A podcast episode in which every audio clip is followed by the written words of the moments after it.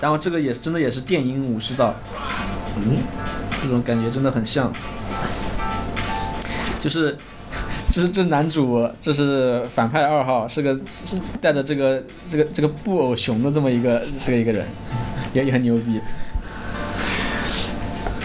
对，刚才刚才你讲那个设定，我就一直很好奇，他们这个排名到底是怎么样？就是你杀死了前面一个，你就成了前面一个，然后那那其他人怎么知道呢？这个就是这个这个他没有解释的地方了。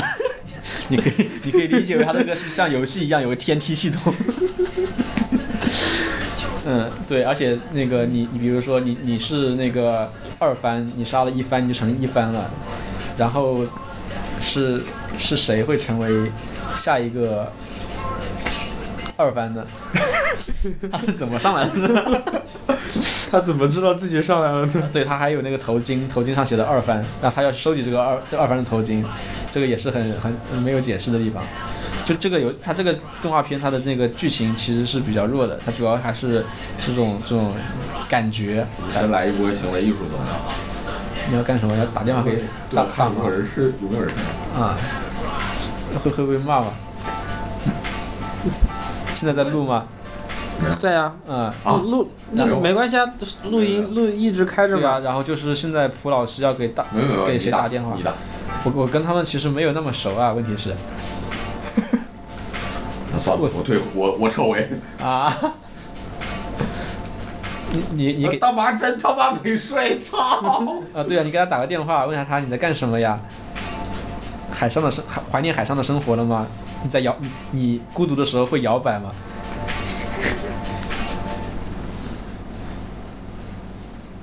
想起那个海海上钢琴师里边，他们在海上待久的人去下了船上厕所都会摇摆，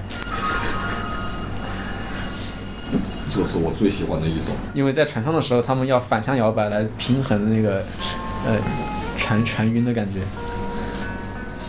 海洋钢琴师是最近去看了那个重映的，没有，没有看。这个是小时候看的呀，就是看了无数遍了，就已经不想再看了，怕看怕看恶心。嗯但是小时候看的时候感觉还是挺好的，你啥时候看的这部？不知道就早了吧？很早啊，就是以前在央视六套不是这个，这个什么啊？这什么啊？那个《混沌武士》，混沌武士，混沌武士，我我很早的时候看的，都忘记了。但是其实其实今年我又把它补了一遍，对，就是我今年把那个呃渡边信一郎的几部都都补了。嗯，啊、就是包括那个太太空丹迪是去年看的应该，然后今年又看了他的那个那个星际牛仔，嗯这几部还是挺好看。对啊，是挺好看的。继续看看吧。好，继续。嗯要开始聊产品经理话题了吗？别算了吧，我们你 讲讲讲很多 BBS 时期的事情吧。其实，我估计极极客上有很多人都不知道你做过 BBS 吧？嗯，就有没有什么好玩的事情？好玩的事情啊。对，就你之前不是不伪装伪装成成年人，也也没有也没有伪装成成年人，就是那时候觉得，呃，呃，我是二零零三年的时候开始在网上混论坛。其实当时就是我，因为从小接触游戏也比较早，然后就，呃，当时家里刚买电脑吧，然后特别堕落，就是还在上初初初中，然后每天半夜我就经常趁我家里人睡着了以后，我自己的打游戏狂打。当时还是用那个光盘光驱装的那个单机游戏，然后很多光盘都是我从我表哥家薅来的。然后有段时间就是打游戏打太多了，有点恶心了，嗯，就开始思考怎么做做做怎么有没有可能去自己做游做游戏。呃，其实很多想要自己做游戏的人都有一些类似的早年的经历。就呃，我最早的时候其实是在小学的时候，小学一年级的时候开始，就就当时因为在像一在表哥家里玩了一些游戏，回来以后就自己自己当时对于一个普通家庭来说，买电脑是一件还是比较困难的事情，所以整天就开始惦记这些这些事情，然后自己在本子本子上画。我我小学大概有长期就大概有呃长达五年的时间，就是我自己在一个本子上就去构造一个游戏的世界，然后我有些一些朋友他们就会听我描述这个游戏场景，然后他们去作为里面的玩家去做一些选择，在我画的地图上去呃移动自己的这个位置，然后去嗯、去做一些这个选选选择，还有战斗。然后它里的战斗和它的一些人物的数值，我会在那个本子上也会有有一套相应的规则，并且我会存储每记录每一个人的数值。呃，就很多年后，好像好很多年后，我发现这个这个行为有一个名词叫跑团。对，对，呃，但是当时我不知道，就是我自己真的就是在本子上去，呃，喜欢去写这些东西，然后去找找一群人来玩，然后，呃，所以其实我对我来说，一直做能自己做游戏是一件比较，呃，就是还算是一个比较梦幻的事情吧。呃，然后在二零零三年的时候，我当时家里有了电脑，电脑有电脑的契机是因为当时玩那个学校里参加比赛，玩那个单片机做那个智能机器人，就做当时我们做了一个那个呃寻路机器寻路灭火机器人，就是要在让你的机器人在一个迷宫里边任意的一个迷宫里面能够找到找到它的路，你得解开这个迷宫，并且在其中找到火源，并把它灭掉，然后原路返回。那个那也是一件挺有意思的事情。就是刚才不是说，就是那个，就刚来路上的时候跟米老师聊起来，就说这这以前在北大玩的经历，就是我我有一次有一年在北大玩，然后我在里面迷路了，他问我怎么出来的，最后就是其实很很简单，就是你在迷宫里边，你如果迷如果迷路了，你就始终保持了一个就是左手定则，就是你遇到路口就往左走，然后你你总总是能够走出迷宫的。然后当时我们做的这个机器人的规则也很简单，类似这样。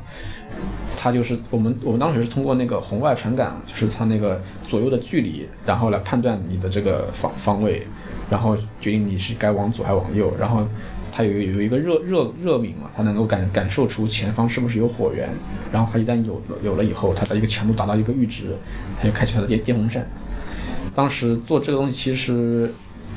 其实也也也不怎么需要我自己有电脑，但是家里人他们就是觉得应该支持我，就给我买电脑要查学习资料，然后就开始了我的堕落的历史。然后有呃，我我当时在暑假的时候在网上搜，就是关于怎么做游戏的时候，在接触当时的那个呃国内当时当时比较火的一个游戏引擎，就 RPG Maker，就是那个就是角色扮演游戏制作大师。呃，也算是当时国内，呃，还是有一波受众吧。就是它，它这个游戏引擎很简单，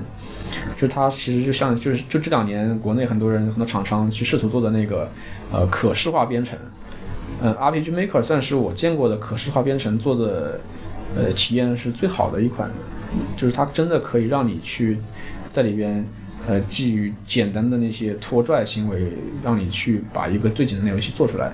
然后在这个基础上，如果你去学习一定的编程，当时我们用的还是 Ruby，啊、就你会一定的编程，你可以去理论上你可以把它改开发成任何的游戏。然后当时有网上有一些这样的小众社区，嗯，然后在当时在混论坛混了一段时间，然后也是莫名其妙的就就是。想有有没有可能自自己去做一个论坛？因为因为当时真的是互联网早早早早年嘛，就是你要当一个站长，其实都是很简单的事情。你只要去，在当时网上的这个服务器很便宜，还有很多那种就是国外的服务器能租到免费的无限空间，啊，一百 GB 当时搞了一个一百一百一百 GB 的空间，想要自己搞论坛，当时和那个。合伙的一个朋友，他在人在美国，然后我们就是自己搭了一个论坛，当时就想做自己的这一个类似于现在说的开源社区，嗯，呃，然后这个事情中间也是断断续续的，主要主要还是因为我自己当时太年轻了，我我当时初中中考一次，然后高考一次，呃两个阶段都导致我很没有时间，嗯、没有时间投入这件事情，所以慢慢的也就搁置了。然后到大学了以后，我发现大学生活非非常的开心，然后成为了一个现充。对，就是彻底的，就是开始呃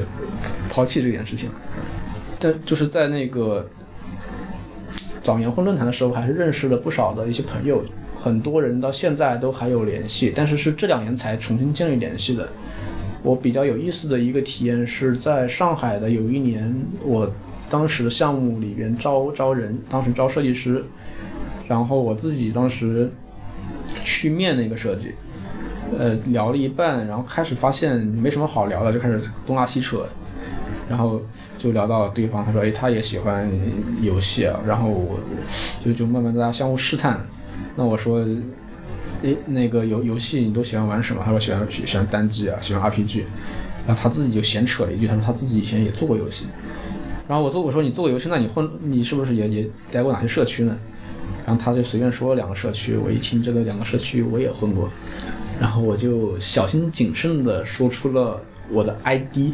就你知道吗？就是在现实中，现实中你跟别人说自己的网上的 ID，而且是二零零三年那个时那个时期那种中二的风格的那种 ID 的时候，其实你得有一个很大的就是这种，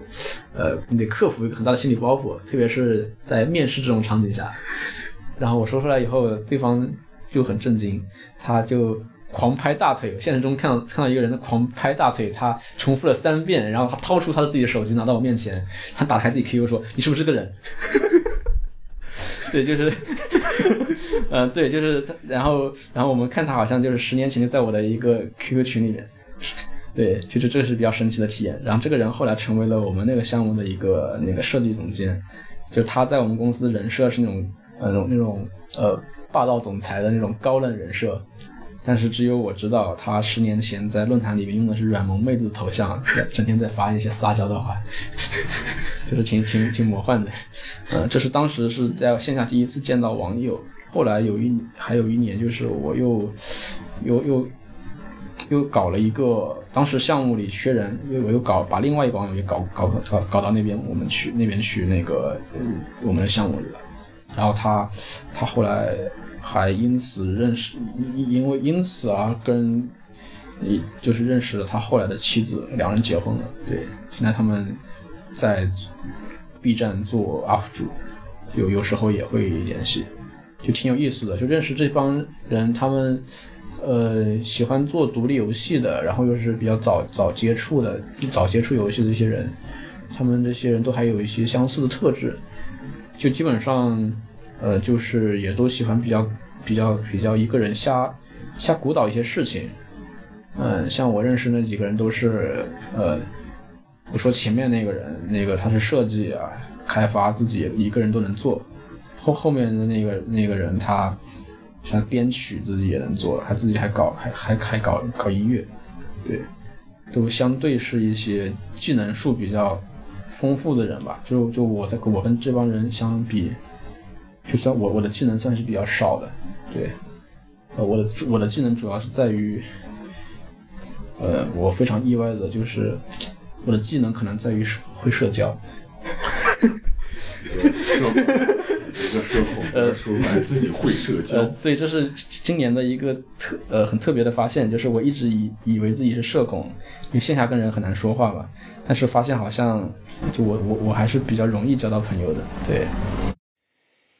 魔法はいつか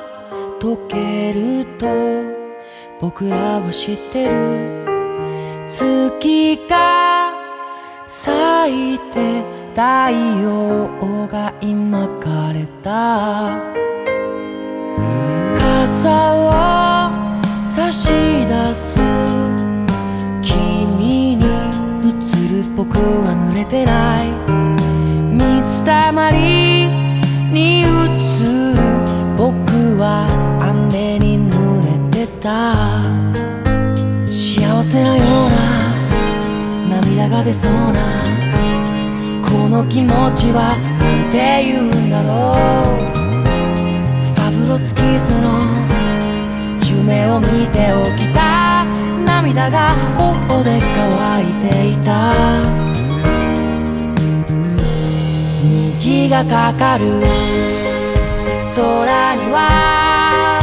雨が降ってたんだ。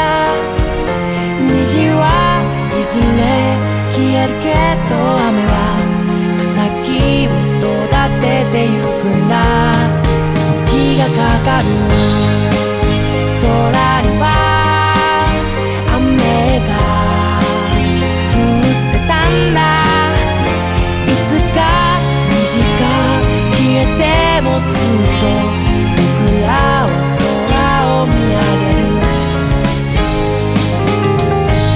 当时做论坛的时候也是，就我们日活最多的时候有上千人，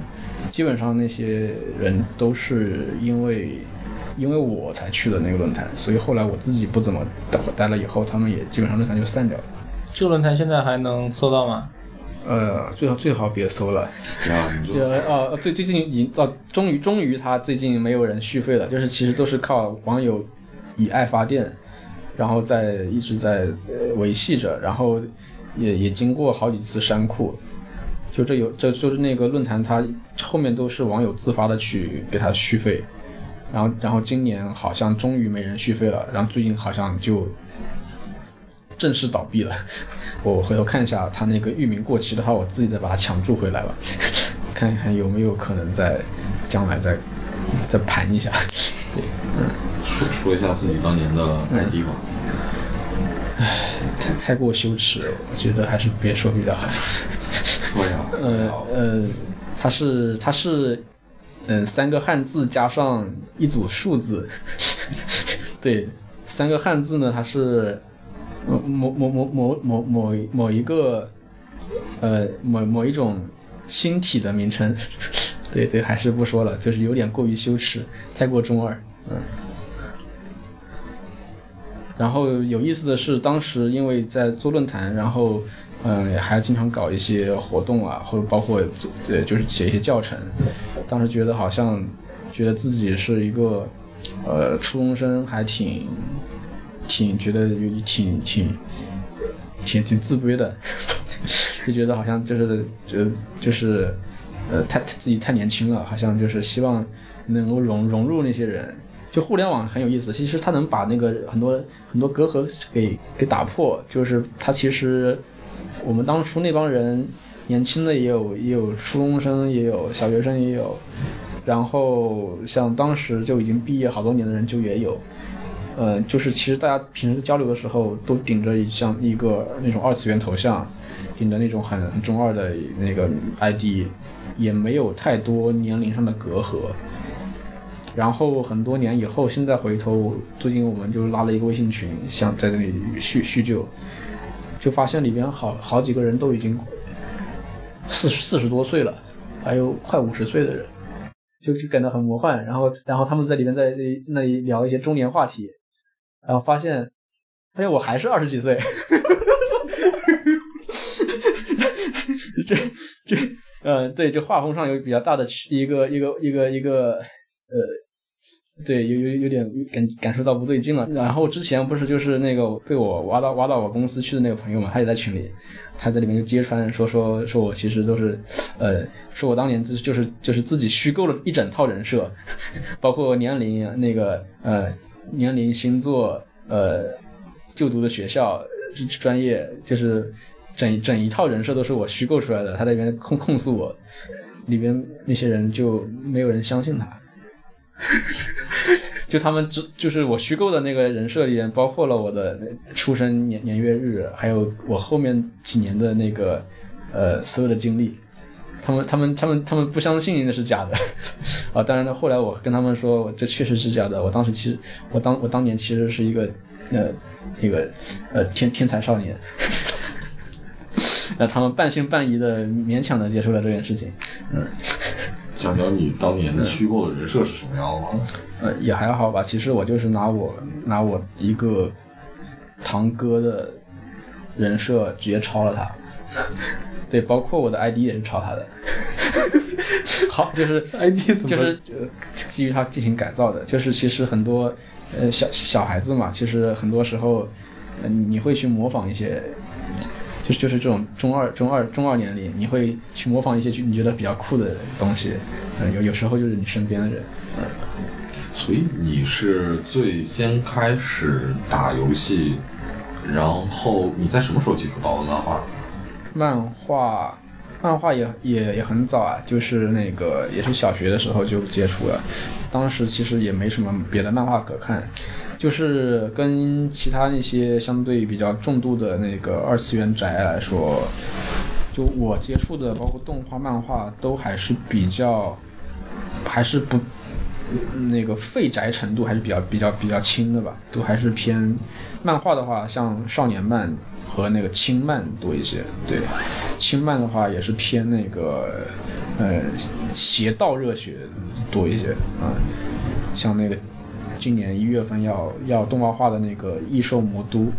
它其实是属于偏邪道，就它里面的这个角色都是比较那个呃人设比较猎奇，像 B 级片一样，但是它那个也某种程度上也算热血，还有它它跟那个嗯、一些废宅漫区别就在于，就还是更多的会去讲述一些比较传奇的故事吧。对，就我还是容易被这些热血的东西吸引，相对来说，大概是小学的时候，刚就是地摊，主要是地摊上还有那个旧书店、租书店会接触到一些漫画多一点，包括像那个《死亡笔记》啊、海海贼王啊、火影，然后那个龙珠，然后冲梦，冲梦就就是那个前段时间改编成电影的那个呃那个那个呃，对对对，就是阿丽塔，呃，就对，就是就对对，就是就我觉得他改编的很挫啊。对，因为因为我我我追他这个这个漫画看了也十来年了，到现在还在更新。就是他这个故事本身，它的那个深度是非常非常深的，就是它里面探讨了很多东西。但电影里面其实它就是完全把那些我所喜欢的点全都去掉了，嗯。比如嗯，它那个漫画里面它，它有好几个阶段，他每个阶段都是在不停的探讨关于这个主角他去思考的关于人的本质到底是什么。就他这一点跟那个《攻壳机动队》有点相似。嗯，在那个漫画的第一第一部，第一部的时候是什么年代我忘了，反正就是在我小学的时候他就已经完结了。然后他后面是跟他是过了很多年以后，他去重新去改写这个他这个结局，然后重新又又把它做了一个新的一个时间线，对，就是他画了那个《冲梦》的那个 Last Order，然后最近他是在画那个《冲梦》的那个《火星战记》是前传，就他呃他把整一个故事全都圆上了。嗯、在第一部的结局的时候，就是那个主角那个加利，就是那个阿丽塔的那个原型，他最后就是呃，他跟那个邪恶的那个博士啊，那个那个铁士戴诺啊，他决战，然后他就是他就是那个成功了，但是在他那个 Last Order 那部里边讲的是，其实他是已经失败了，然后他自己的那个就是在 Last Order 这个故事的比较中后期，他会告诉你，其实那个这一部的那个加里，他跟第一部的加里其实不是同一个人。第一部加里他的那个大脑被铁士戴诺克隆了以后，就呃把他呃把他相当于是第二部的那个加里，他的他的大脑是空的，是个空壳，里面只有一个芯片，是复制了他原本大脑的记忆。加里他这个角色呢，一直是在为捍卫他的朋友，他的这些他所拥有的一切，以及他捍卫这些为了自己的生命，呃去呃努力的这些人的这些权利。但是他到这一刻突然意识到自己其实连个人都称不上，在传统的意义上，他就陷入了一种崩溃和迷失，自己到底是什么？是一段代码吗？是一段数据吗？然后他就开始去去寻找自我，然后在那个呃前传里边更加残酷，就是说他甚至连他的这个出身都是都是有问题的。就是在第一部里边，很多更多的时候是讲的是家里这个角色，嗯、他首先他看上去是一个正常人，但是他只有头部是那个人类，他身体全是机械，那这一个电影里面也有体现。然后就是他探讨的是这种，嗯、就是假如你的身身体意义上的你都都是都是都都是都是无无的话，那么是否大脑可以作为你作你作为人的一个本质的最后的一个一个呃底线？但是他那个第二部里面就是说，你大脑也不是你，你只是一段记忆。啊，然后他第三部里讲的是家里他的出身，就他的出身也是有问题的，他是那个别人身上的里面虚构一种病，叫做人面肿。就是你患患了这个病的时候，就他这段其实挺那个挺伊藤润二的，就是你患了这个病以后呢，就是你全身会长满人脸，然后他这些人脸会不断的增值，包括你大脑里的他也会长满人脸，然后这个人最后会会生不如死。然后他把这个就是是一个疯狂的一个科学家，把那个另外一个人身上的这个人脸切割下来，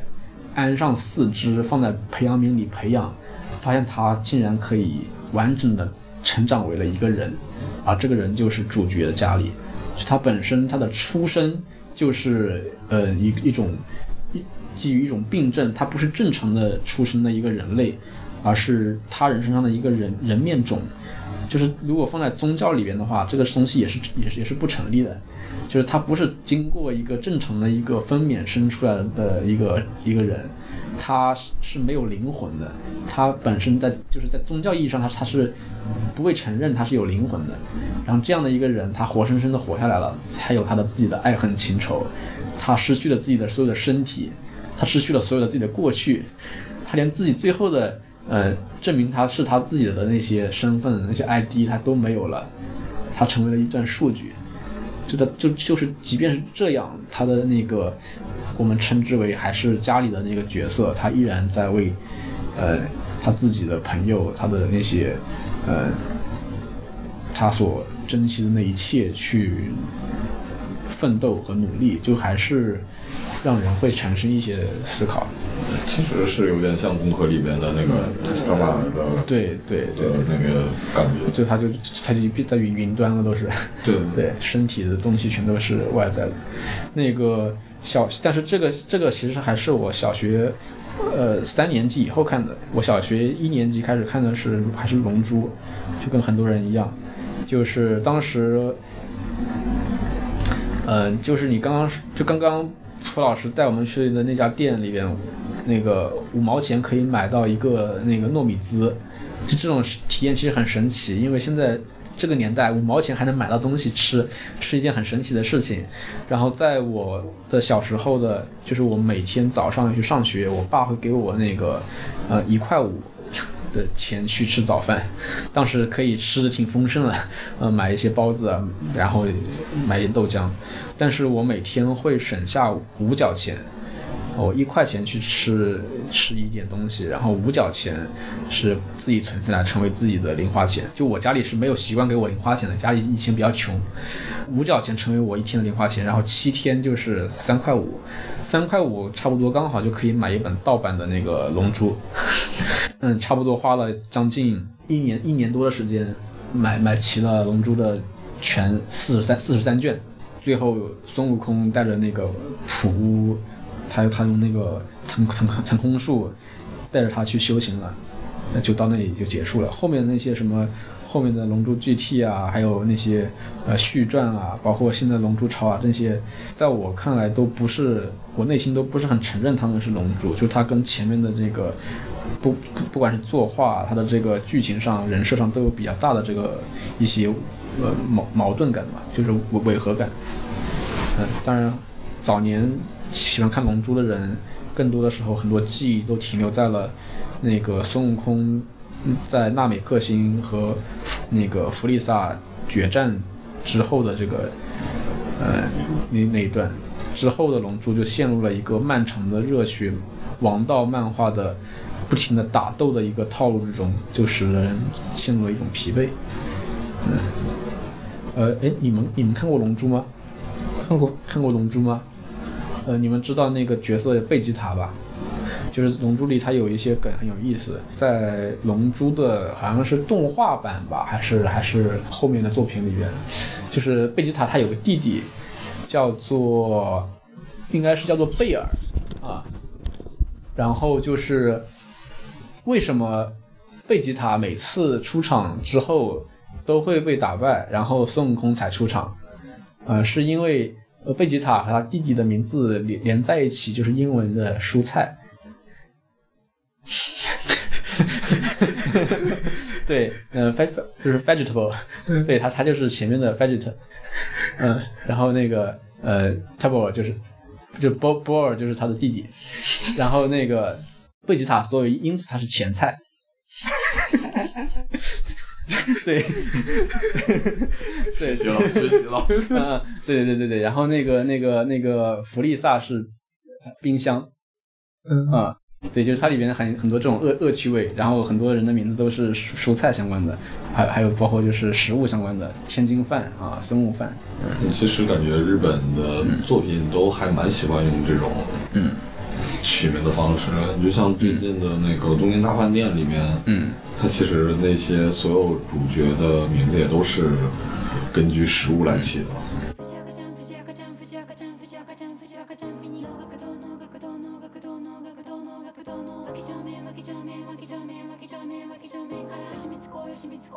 光子吉光子こんにちは。して型にしてよかったね。釣れ型につれづれなるままに脇方は決めも振らず。林型が林立ててる。のうのうとした日々吉光子の楽しみ。イエスの枕に聞く。風吹く話の流れは超波及調子掴んで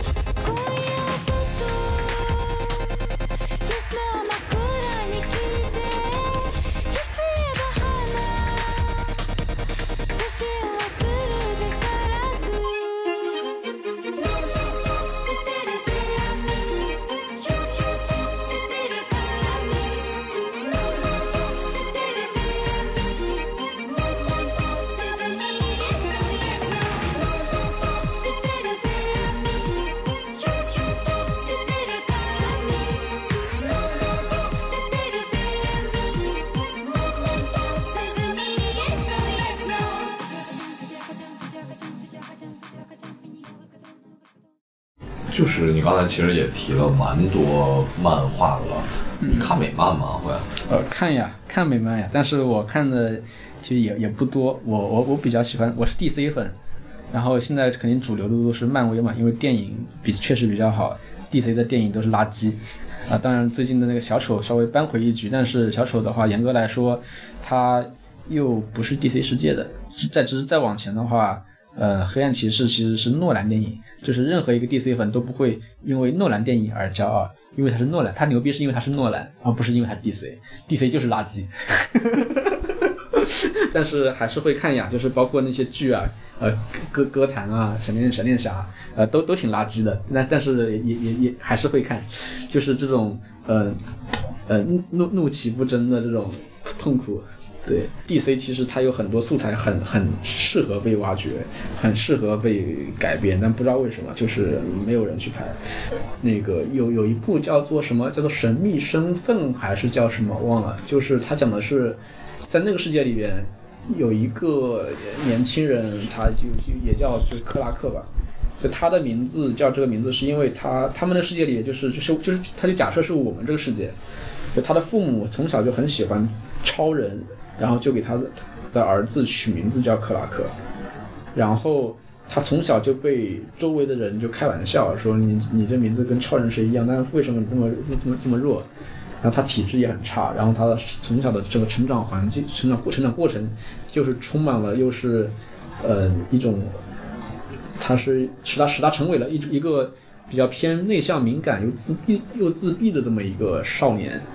他内心深处又充满了这种梦想，觉得自己希望自己可以像热血漫画里的主角一样，去有一番作为，去拯去保护自己的爱人，保去获得自己的一些呃这个一些价值的实现。但是他现实生活中是一个很累，一个很很孱弱的一个人。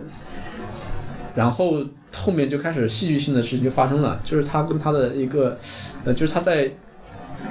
是忘了是他在睡梦中还是怎么回事，就是他他他发现自己其实真的有超能力。对，就是其实他他他他开始开始陷入，但是他不像那个就是我我们所知道的超人一样，就是心他就接受接受自己的能力，然后就就去拯救世界了。他开始陷入恐惧，他想自己是怎么回事，是不是被他开始怀疑自己的身世，怀疑怀疑自己是不是被某一个什么邪恶组织改改改造过。他就他去研究自己的这些事情，然后他他就是去呃调查这个事情，然后他去呃他发现真的真的有一个组织去是呃他们在幕后去就是把一些小孩子抓起来，然后去做实验，但他也不确定这个组织是不是就是造就他的这个呃能力的这个组织，然后他救救出了那小孩，然后他自己呃这一生都过在就是一种隐瞒自己能力的这么一个呃状态之中，就是他就就这样的故事也挺有意思。然后还有就是那个红色之子，就是那个假如超人他不是降落在呃那个美国，而是降落在苏联，他会带来一个怎样的一个故事，也很有意思。里面那个蝙蝠侠就是无那个无产阶级斗士，对，包括这次那个小丑，很多人提到致命玩笑嘛，但其实跟致命玩笑还是不太像的。当然，他那个小丑最后结局的时候，他他在那个牢房里面说：“哎呦，你你有没有听过一个笑话？呃，他他他说什么笑话？他说嗯，他说你不会懂的。就是这个，我我怀疑他是有点玩那个致命玩笑里的梗。就致命玩笑里边，就是他他最后是小丑，他对那个超那个那个那个蝙那个蝙蝠侠，他说你有没有听过一个笑话？呃，他说他说曾经有两一个两个精神病的病人，他们想要逃离精神病院，然后他们在逃离的那个呃那个围墙的，在从在他们在翻上围墙要跳下去的时候，啊是跳下去吗？是他们两个人在翻越那个呃他们在那个围墙还是高楼上的时候，其中一个人说，他说嗯，他说。哎，他怎么说的？靠，嗯，他说那个呃，